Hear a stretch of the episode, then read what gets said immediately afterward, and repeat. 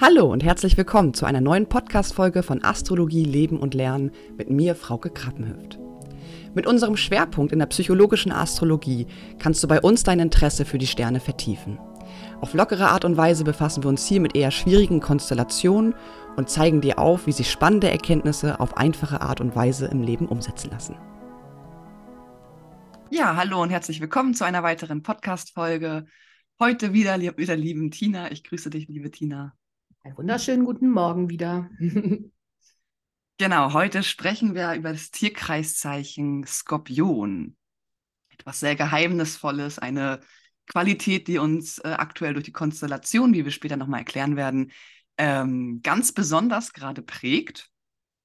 Genau, und äh, wir hatten gerade schon ein bisschen im Vorgespräch über Skorpione geredet, was wir so für Erfahrungen gemacht haben, haben uns da ganz interessant ausgetauscht. Und genau, können jetzt vielleicht erstmal allgemein so ein bisschen darauf eingehen, wir können es ja auch in der Natur beobachten, was, was die Skorpionzeit oder allgemein die ähm, Natur spiegelt uns ja sozusagen immer wieder, was die astrologischen Zeiten sozusagen mit sich bringen. Auch die Qualitäten werden wieder gespiegelt. Mhm, genau.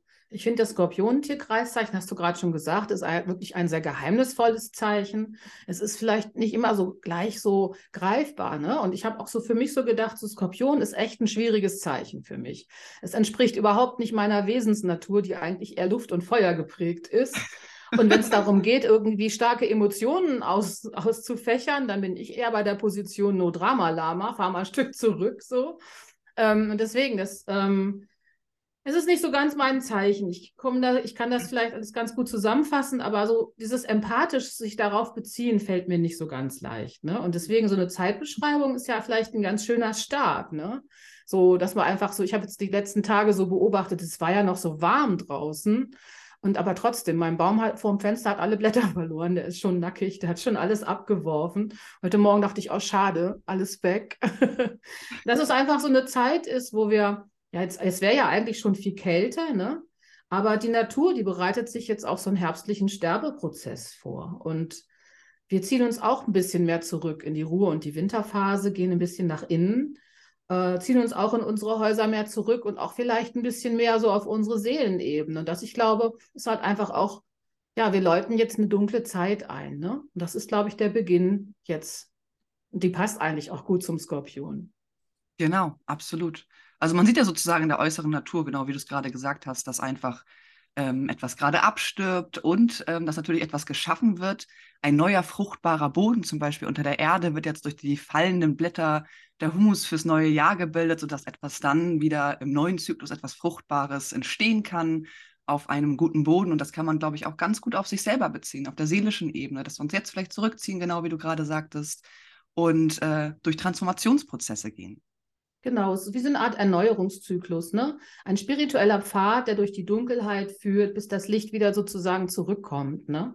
Exakt. Das Leben sich erneuert und wieder alles erblüht, ne? Und das ist ja im Endeffekt auch passend für den Skorpion, der ja eigentlich so stark angeknüpft ist an Stirb- und Werdeprozesse, an dieses, dieses so sich wirklich zu zerstören, um wieder was Neues in die Welt zu bringen. Haben wir ja ganz oft dieses Bild mit dem Phönix aus der Asche, der sozusagen wieder schöpferisch emporsteigen kann, nachdem er eigentlich sozusagen ja aus der zerstörten Ebene wieder hervorgeht. Und das beschreibt halt höchstwahrscheinlich auch den Skorpion ganz intensiv. Ne? Absolut. Nicht umsonst wird ihm ja auch der Archetyp äh, der Schamane und auch der Magier mhm, Weil auch beim Schamanismus oder äh, in der Magie oder in der Alchemie geht es da immer um Transformationsprozesse. Ist ja so ein bisschen so ein Tierkreiszeichen, was manchmal auch einen schlechten Ruf hat, habe ich drüber nachgedacht. Ne? Wenn Skorpion, dann ist es der böse Magier, ne? Oder der, der mit dem Satan in Verbindung steht. Oder keine Ahnung was. Irgendwie in der Tiefe, in, in wirklich in der, ja, sich wirklich in die Tiefe ganz, ganz deep geht, ne? Richtig. Und das Thema Macht spielt natürlich bei den negativ behafteten Vorurteilen auch immer eine riesengroße Rolle. Ne? Macht und Kontrolle haben und ähm, Einfluss nehmen. Mhm. Das sind natürlich ähm, so die Schattenseiten, die natürlich da auch hin und wieder mal an die Oberfläche kommen können. Aber mhm. im Allgemeinen, äh, Skorpion, vielleicht erstmal so vorab gesagt, ist ja, äh, wird dem Wasserelement zugeordnet. Das heißt, wir beziehen uns hier wieder auf das Thema Emotion, Intensität, ähm, also eher sozusagen auf ein gewisses weibliches Prinzip. Und es ist natürlich ein fixes Zeichen. Und fix heißt ja auch immer so ein bisschen, dass etwas fest ist, also von der Qualität her.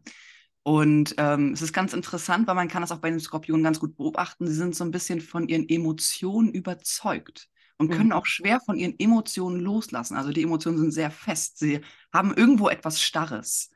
Ähm, und das ist natürlich eine Lebensaufgabe auf jeden Fall sozusagen ähm, auch sein eigener wahrer und unangenehmer Heiler zu sein. So zum Beispiel zu, von diesen mhm. intensiven, sehr fixen Emotionen loslassen zu können und auch hier einen Transformationsprozess zu starten. Das ist vermutlich richtig schwer, ne? könnte ich mir vorstellen. Ja. Ich hatte so, so eine, so eine Drei-Symbolik-Sache gefunden, wo ich ein bisschen drüber nachdenken musste. Das war, dass der, der äh, Skorpion mit so, also sozusagen auf der niederen Ebene der Skorpion ist, auf der höheren Stufe der Adler und auf der höchsten Stufe der Phönixvogel. Da musste ich so ein bisschen drüber nachdenken. Mhm. Ähm, und das ist, glaube ich, was es beschreibt, dass wenn die Emotionen so vielleicht ego-geleitet sind und dann so ganz stark irgendwie eine Präsenz haben und sozusagen Skorpion dann eigentlich aus dem Feld halt agiert, anstatt es irgendwie zu verändern und zu transformieren und sich vielleicht zu entwickeln. Und dann geht es vielleicht, dann hat man vielleicht eine andere Handlungsmöglichkeit zur Verfügung. Ja. Ne, und der Skorpion macht vermutlich sehr viel mit sich selbst aus, ne? Kommt, mhm. man kommt selber nicht so gut an seine Emotionen ran, da hält er sich ja meistens sehr verdeckt, ne? Ähm, kennt vermutlich alle Facetten, was das Emotion, was Emotionsfeld hergibt, ne? so von Rache, vielleicht auch bis Eifersucht, intensive Liebe, die höchstwahrscheinlich so total leidenschaftlich und verzehrend ist. Ne? Mhm. So ein richtiger Pakt. Ja, genau, ganz oder gar nicht. Das kenne ich auch. Ich habe das ja im Vorgespräch schon erzählt, dass ich zweimal in meinem Leben Skorpionmännern begegnet bin, mit denen ich eine Beziehung hatte und das war tatsächlich ganz oder gar nicht. Ne? Genau, genau, genau. Also ja, sehr fixiert. Genau, dass sie halt eigentlich schon lernen müssen, so ihre Emotionen zu transformieren. Ne? Sonst, genau. ist, sonst ähm, ist es vielleicht auch schwierig, eine anständige Form von Bindung einzugehen, weil man den anderen immer wieder mit seinen Wutausbrüchen, emotionalen Ausbrüchen auf eine gewisse Art und Weise terrorisiert. Ne? Absolut. Ich denke auch so ein bisschen, wenn ich ähm, an Skorpionen denke, so dieses Thema Geheimnisse erspüren. Also ich bin schon fester Überzeugung, auch mit den ganzen Qualitäten, die der Skorpion mit sich bringt, dass sie schon sehr viel wahrnehmen können. Allerdings immer äh, das Pokerface sozusagen aufrechterhalten können. Und mhm. das ist das, was den Skorpion vielleicht manchmal für, für Außenstehende so ein bisschen kompliziert macht, dass man sich denkt, okay, ähm, man kann den Menschen nicht so wirklich durchschauen. Genau wie du sagtest, er ist nicht ganz greifbar. Aber an sich haben sie ein wahnsinniges Talent, wirklich tief zu fühlen. Das ist, das ist ja auf jeden Fall, ich will das auch gar nicht alles immer so negativ darstellen. Ich habe ja am Anfang gesagt, der Skorpion ist vielleicht auch in der Hinsicht missverstanden. Ja. Muss es eigentlich immer, natürlich tief gehen heißt, ich gehe tief, aber musst du immer diese dunklen Ausprägungen finden dafür, ne? Richtig. Richtig. Das ist ja so die Frage. Ich habe damals, ich habe das kurz erzählt, ich war mit einem jungen Mann zusammen, Mitte 20, und das war schon eine Beziehung auch. Wir sind fünf Jahre fast zusammen gewesen und hatten auch unsere schöne Zeit. Wir sind mit der Enduro viel durch die Landschaft gefahren, auch durch Sardinien, haben so ganz viele tolle Reisen gemacht. Und ich habe den auch geliebt. Und der hat dann nebenbei als Taxifahrer noch abends gearbeitet neben dem Studium und hat dann ab und zu ein paar andere Mädels besucht. Also er war mir nicht treu in den ganzen Jahren. Ich habe das immer gespürt, aber ich konnte es nie so richtig greifbar machen. Im Gegenzug war der mir gegenüber hochgradig besitzergreifend, dieser Mensch. Ne? Also ich durfte also gar nichts eigentlich, war immer alles nicht in Ordnung. Und es war so eine On-Off-Beziehung. Und als ich dann endlich irgendwie geschafft habe, mich dann wirklich da mal rauszutrennen, dann habe ich so ein richtig typisches Skorpion-Erlebnis gehabt. Wir waren dann, glaube ich, schon ein halbes Jahr nicht mehr zusammen, hatten uns auch lange nicht gesehen. Und dann war so die Idee, wir machen jetzt zusammen mal wieder unter guten Freunden eine Motorradfahrt. Und das fing auch eigentlich ganz nett an. Es war noch ein Kumpel dabei und dann hat man so gemerkt, wie die Energiequalität in diesem Skorpionmenschen so sich verdichtet und immer schlimmer wird. Und er, glaube ich, an diese verletzten Gefühle von unserer Beziehung irgendwie noch rangekommen ist. Und er, ich konnte ihm immer vertrauen mit dem Motorradfahren. Also das war eigentlich nie das Problem, aber an dem Moment war das sofort vorbei. Ich habe so eine Angst gehabt hinten auf dem Motorrad. Er ist gefahren also wirklich, hat sich in die Kurven geschmissen, dass fast die Fußraste schon Funken gesprüht hat und das zu zweit auf dem Motorrad. Wir haben zum Glück noch einen Freund dabei gehabt, der dann irgendwann quer vorgefahren ist und, und gesagt hat, so stopp jetzt, ne? Tina kommt jetzt hier runter und ich nehme die jetzt mit, ne? Und was du machst, ist mir jetzt egal, ne? Wenn du dich jetzt mhm. umbringen willst, dann bring dich um, ne? Und ähm, ja, und dann war ich dann irgendwann zu Hause und dann ist er den ganzen Nacht irgendwie noch vor meiner Haustür rumgekrochen und hat immer geweint und ich liebe dich und ich wollte uns nicht umbringen und so. Das ist so typisch, ich würde mal sagen, das ist so die niedere Form von Skorpion. Wenn er seine Emotionen nicht mehr im Griff hat, ne, dann geht man so weit, dass man sich selbst eventuell mit gefährdet, mit selbst umbringt. Mhm. Aber trotzdem ist man so dann damit, kann dann dann nicht loslassen und rennt dann nachts noch heulend vor der Tür auf und ab und fleht dass die Beziehung wieder aufgenommen wird, wenn man selber die ganze Zeit eigentlich fremdgegangen ist. Das ist so. ja, Wahnsinn. Das ist schon so eine, also ich finde, das repräsentiert Skorpion ganz gut gerade. In seiner Schattenseite auf jeden Fall, weil es ja. ja schon ein gewisses Streben, so einerseits nach Sicherheit, andererseits auch nach Macht. Und da muss man natürlich aufpassen, mhm. weil Macht kann positiv und negativ gebraucht werden oder ja, missbraucht werden oder auch positiv eingesetzt werden. Und ich denke, ähm, ja, das ist, ähm, es ist so eine Sache, die hängt dann davon ab, in welchem Bewusstseinszustand man ist. Wie bei allen Tierkreiszeichen. Man kann ja. diese Qualitäten immer in unterschiedlichen Ebenen oder Dimensionen, Bewusstseinsdimensionen leben. Aber definitiv, wenn du ne, so eine unerlöste Form beispielsweise, das wäre das perfekte Beispiel, was du gerade genannt hast. Genau, das denke ich auch. Also es betrifft uns ja alle. Ne? Wir müssen alle ja. mit unseren Emotionen umgehen. Wir müssen alle unsere, Inform unsere Emotionen vielleicht auch transformieren. Das hat sehr viel auch mit Schattenarbeit zu tun, ne? die wir ja im Endeffekt mit dem Skorpionzeichen, mit diesem Tiefgehen und uns den dunklen Anteilen von uns stellen, ja auch mhm. gut. Das ist jetzt eine gute Zeit für Schattenarbeit auch jetzt. Ne? Total. Und das betrifft uns ja alle. Nur beim, beim Skorpion-Tierkreiszeichen kann sich ja das auf eine gewisse Art und Weise schon nochmal ja, vielleicht anders manifestieren. Also es ist, glaube ich, also ich hab, hätte eine andere Umgangsweise damit, als jetzt stirb oder werde zu machen. Oder was habe ich gefunden? Es war so ein Satz, der Skorpion ist das Zeichen, das lieber zu Tode kommt, anstatt auf seine Fähigkeit zu stechen, zu verzichten. Fand ich schon sehr krass. Also ich würde mich umdrehen und sagen, ach nö, lass mal. Ja, passend zu den beiden Herrscherplaneten Pluto und äh, ja, klassisch gesehen der Mars, ne? Ganz, genau. ganz, ganz passend. Man sieht ja auch, ähm, auch nochmal als Beispiel, also hier vielleicht mal ein bisschen was zum Symbol des Skorpions. Ähm, man sieht ja auch den Pfeil mhm. im Symbol des Skorpions. Also man sieht auch eine direkte Verbindung zu dem Mars, also zu dieser männlichen, kämpferischen Kraft. Ähm, genau, und ich hatte jetzt hier nochmal ein bisschen recherchiert zum Symbol. Das heißt, ähm, ja, also das Symbol zeigt die Windung einer Schlange, ähm, deren giftige Zähne den Feind jederzeit niederstrecken können. Also es spiegelt halt ganz äh, stark so eine konzentrierte Spannung.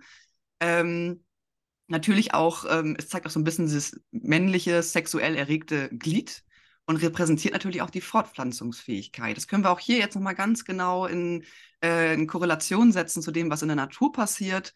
Ne, es wird etwas Neues geschaffen, fruchtbarer Boden etc. Also es hat auch etwas sehr Fruchtbares irgendwo. Und ähm, genau, und es deutet natürlich auch auf die Zeugungskraft des Mannes hin, sowohl im realen als auch im geistlichen Sinne. Und ähm, ja, der erhobene Schwanz des Skorpions wird natürlich auch ähm, durch das Symbol nochmal symbolisiert, der seinem Opfer den Tod bringt. Und das fand ich auch nochmal ganz interessant. Man verbindet ja auch das Skorpion mit Sexualität im Allgemeinen, dieses mhm. ganze Thema Sexualität. Das heißt, ähm, das fand ich ganz interessant, weil der sexuelle Höhepunkt ist ja eine Form vom Stirb- und Werdeprozess ebenfalls. Mhm. Und zum Beispiel in der französischen Sprache nennt man äh, den Höhepunkt ja auch la petite mort, also mhm. halt äh, der kleine Tod. Und äh, hier kann man auch nochmal so diese ganz nah verwobene ähm, ja, Thematik zwischen Tod und Sexualität äh, in Verbindung bringen. Das heißt, beides bringt Veränderungen, äh, wenn beide Partner sich sozusagen auf den Akt einlassen, ihre Lebenskraft auszutauschen, vollzieht sich einfach eine feinstoffliche Veränderung in ihrer eigenen Lebenssubstanz. Ähm, ja, und es transformiert halt einfach elektrische Energieströme beider Menschen. Und entweder natürlich jetzt bei einer Zeugung eines, äh, eines Kindes beispielsweise findet ja auch wieder ein Transformationsprozess statt. So aus dem männlichen Spermium und aus der weiblichen Eizelle. Man könnte sagen, beide sterben, weil sie sich vereinigen und existieren halt nicht mehr in ihrer ursprünglichen Daseinsform. Äh, falls man das im Hintergrund hört, mein Hund trinkt gerade. Es tut mir leid. ähm, aber auch ohne Zeugung eines Kindes im Sexualakt löst es natürlich die geschlechtliche Vereinigung enorme seelische Veränderungen aus. Und das finde ich ist auch nochmal sowas, so dieses wirklich tiefgreifende, feinstoffliche, Ähm, die Fruchtbarkeit, was das Skorpion mit sich bringt, ist halt auch nochmal ganz schön, das sozusagen in dieser Verbindung zu betrachten. Ja, sich dieses tief aufeinander einlassen, vielleicht auch miteinander sozusagen in so eine Schwingung gehen. Und dann kommt ja der Punkt, wo man eigentlich dann wieder aufgefordert ist, die Kontrolle abzugeben und loszulassen, ne? Mit dem Le Petit Mort. exakt, exakt, genau. exakt. Ja, also im Allgemeinen vielleicht auch mal so, Skorpion ist das typische Zeichen in meinen Augen für Tiefe und Extreme. Und mhm. äh, so dieses Thema mhm. Oberflächlichkeit, das geht für einen Skorpion eigentlich gar nicht so. Oberflächlichkeit oder Mittelmaß der Dinge, man möchte in die Sachen wirklich auf den Grund gehen, man hat so eine Art von äh, ja, Forschergeist, vielleicht so eine Art von faustischer Mensch, ähm, der sozusagen auch eine Faszination hat für alles, was verborgen ist, was mystisch ist, was irgendwas Verheimnis, Geheimnisvolles mit sich bringt. Mhm. Manchmal sind es auch einsame Wölfe, ne? Zumindest tauchen sie oft ja. so auf, ne? Ja. Das ist ja oft manchmal auch faszinierend, wenn man da so merkt, da steht jemand so in seiner einsamen Wolfrolle. Absolut. Lockt ja auch viele an, dann vielleicht da reingucken zu wollen und das aufbrechen zu wollen. Ne? Mhm. Mhm. Und ein Talent, wie, also man kann es natürlich als Talent nutzen oder man kann es auch missbrauchen, wie es halt im, ne, im, Licht oder im Schatten nutzen.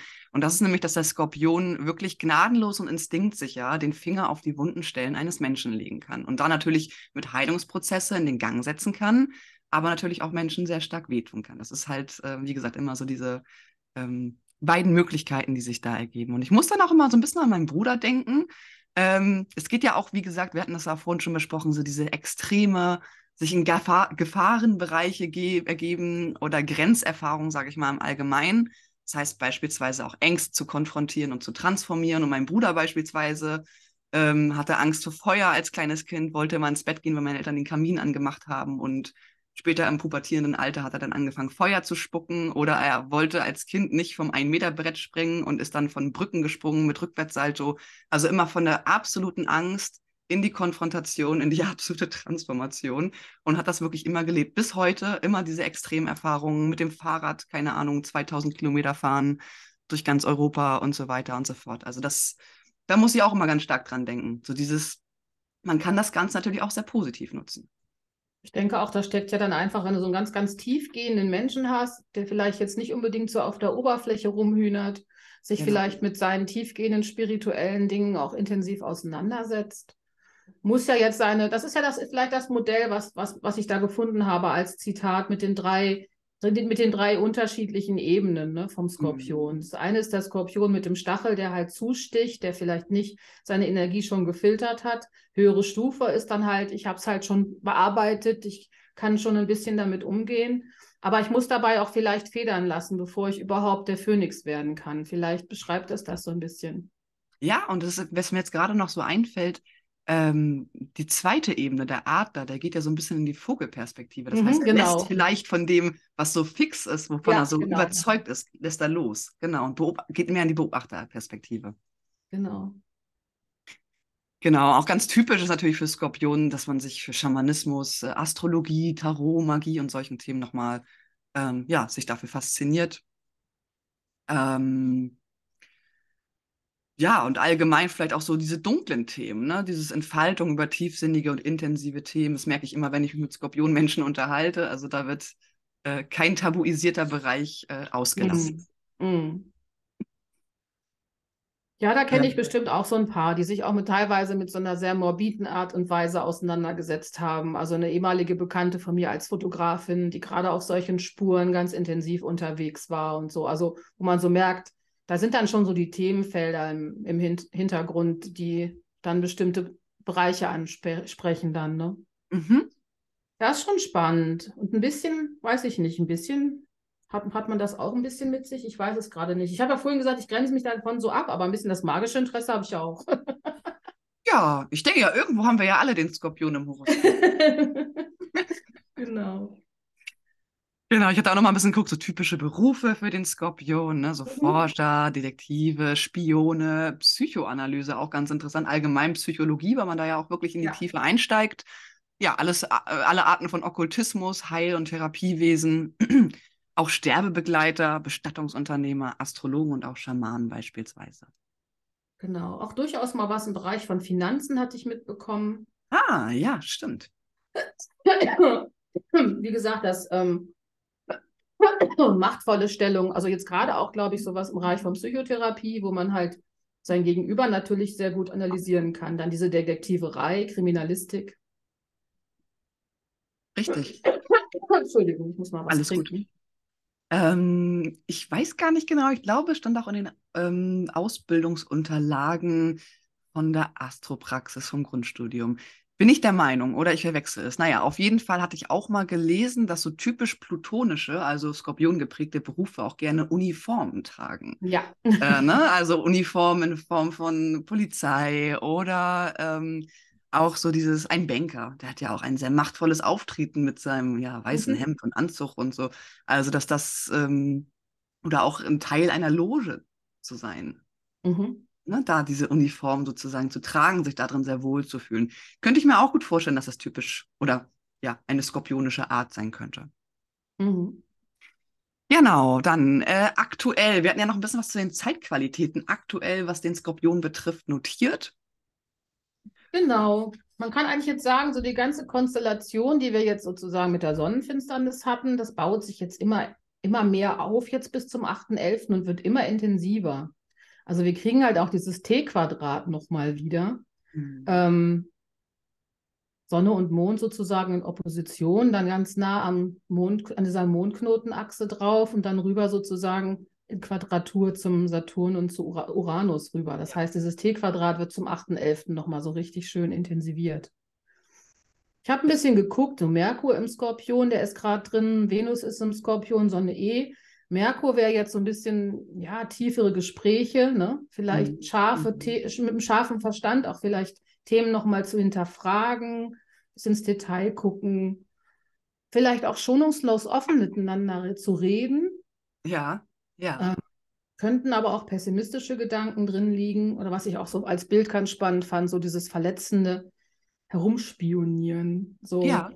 Weil man merkt ja auch, Venus ist im Skorpion, das Beziehungsfeld ist eh getriggert jetzt durch diese Finsternisgeschichte. Da ist entweder die Faszination drin, ne? so höchst emotional, leidenschaftlich, sexuell, aber vielleicht auch so mit mit Merkur zusammen ähm, so diese Art, vielleicht auch Beziehungen zu klären, bestimmte Themen mal auf den Tisch zu bringen und das aber wirklich schonungslos und keine Ahnung was. Also auf jeden Fall liegt das für mich gerade so ein bisschen drin. Ja, total. Man könnte ja auch noch mal so ein bisschen sagen, durch die Finsternisse und durch die Planeten, die aktuell im Skorpion sind, plus den südlichen Mondknoten, Mhm. ne, Anzeichen für die Finsternis Alles im. Skorpion, kann man echt sagen, so wir befinden uns momentan in einer Zeitqualität, wo wir mit doppelter äh, plutonischer Energie zu tun Ja. haben.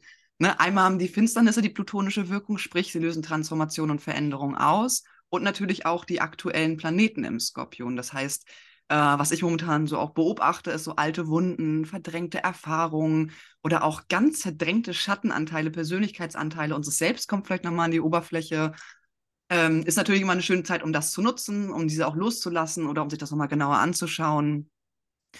Ähm, genau, oder nochmal in sich selbst auch tief einzutauchen und Themen zu heilen, äh, bevor das neue Jahr startet mit einem neuen Bewusstsein. Es ist ja auch interessant, dass ähm, der Dispositor dieser ganzen Thematik, die jetzt im, Stadt, äh, im Skorpion stattfindet, wenn man es klassisch betrachtet, ist ja der Mars. So, der ist Mhm. jetzt auch noch rückläufig geworden Genau. am 30. Das heißt, die ganze Energie, die ganze Kraft geht da sowieso ein bisschen mehr nach innen, so eine bisschen introvertierte Energie.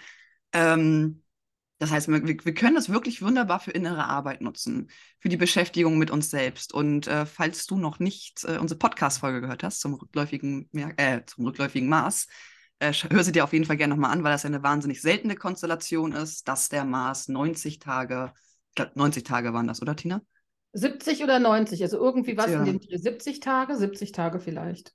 Okay. Auf jeden Fall eine ungewöhnlich lange Zeit. Man merkt es sich nicht. nee, eine Wir sehr lange jonglieren, wir Zeit. jonglieren immer mit so viel Zahlen rum. ja, exakt. genau, also hört euch gerne nochmal die Podcast-Folge an. Die spielt natürlich jetzt auch eine sehr große Rolle. Und Vielleicht einfach so eine richtig intensive Zeit für Schattenarbeit. Ne? Wir werden, glaube ich, so, aber das, das spüren wir ja gesellschaftlich so und so die ganze Zeit schon, dass wir mit dem kollektiven Schatten schon seit Monaten irgendwie konfrontiert sind. Und jetzt bezieht sich es nur einfach nochmal passend zu dieser Jahreskreis, zu dieser, zu, zu dieser Jahreszeit irgendwie, jetzt Mhm. so mitzulaufen, so ein bisschen tiefer zu gehen und sozusagen unsere Schatten vielleicht mal nach oben zu holen und vielleicht zu betrachten und ja. vielleicht äh, zum Frühling hin ein Phönix zu machen. ja, das glaube ich auch. Also tatsächlich, wir sind ja momentan in einem Jupiterjahr. Das heißt, es ist ja auch ein Jahr der Erkenntnisse, ne? dass man viel mhm. Erkenntnis sammelt, sich auch expandiert. Und nächstes Jahr sind wir in einem Marsjahr. Das heißt, es geht um die Umsetzung, um die Tatkraft. Und interessanterweise ist der Mars zum Anfang des neuen Jahres ja auch rückläufig. Das heißt, ich glaube, es geht erstmal in so einen Reflexionsprozess und dann können wir sozusagen vielleicht wirklich die Dinge umsetzen, die uns ähm, bevorstehen. Vielleicht können wir dazu auch nochmal eine Podcast-Folge machen zum kommenden Marsjahr. Das ist vielleicht, glaube ich, auch ein ganz interessantes Thema. Mhm, Finde ich total spannend, weil ich ja auch so ein bisschen rausgespürt habe beim Betrachten der nächsten, den, den Konstellationen im nächsten Jahr, dass dann im Frühling nächstes Jahr ganz viel drin liegt. Mhm. Mhm. Ganz viel Energie, die wir eigentlich jetzt schon vermissen und dass wir das, was wir jetzt vielleicht erleben, einfach mal als Vorbereitungszeit sehen. Exakt. Exakt. Ja, wunderschön. Ich danke dir ganz herzlich, liebe Tina. Ja, ich dir auch. Hast du noch irgendwas hinzuzufügen, was du vergessen hast? Ich habe heute mal nichts hinzuzufügen. ich hätte noch so ein ganz wichtig, witziges Zitat am Ende gefunden, aber ich weiß gar nicht, ob das jetzt so passend ist. Das bezog sich auch mehr auf die Tarotkarten. Das kann man auch einfach. Das sage ich dir, wenn wir jetzt ausgeschaltet haben. nee, erzähl ruhig. Ich finde es interessant. Warum ich finde es interessant. Also ich hatte kurz ein bisschen, bisschen geschaut nach den nach den unterschiedlichen Tarotkarten, die dem Skorpion zugeordnet sind. Und das war einmal natürlich der, die Karte der Tod. Ah. Dann die, der König der Kelche ist ja klar, da ist die Sexualität drin beim König der Kelche. Ne? Der hat diese Sexualität, die er da leben möchte. Und was ich unter anderem noch gefunden hatte, war die Sieben der Kelche. Und da habe ich so ein bisschen drüber nachgedacht. Und ich habe so ein ganz interessantes Tarotbuch, Lon Milo Duquette. Das kann man nicht als Interpretationsbuch nehmen. Es ist einfach verbunden ein bisschen mit der mystischen Kabbala. Und er hat dann natürlich so ein bisschen darüber geschildert, so dass natürlich ähm, das, die Venus-Skorpion-Karte die sieben Kelche ist, sozusagen, und die Kelchkarten ja aufeinander aufbauen. Das heißt, du beginnst ja bei sechs Kelchen und da kommst du aus der Fülle. Ne? Mhm. Und was ich gefunden habe, wo ich so drüber lachen mache, musste, war der emotionale Sumpf. Äh, Sumpf. Venus möchte sich hier gerne zeigen, aber sie steht halt nicht mehr in ihrer Würde. Die Karte erscheint nach der Phase der Fülle und Üppigkeit die sieben der Kelche ist die schwankende Flucht zur Toilette, nachdem man sich bei einer attraktiven Unbekannten für un unwiderstehlich hielt. ah, Wahnsinn, das passt ja total. Konnte also deiner verstehen, mein, mein Postbote klingelt. Ist jetzt auch nicht so schlimm, der kann warten.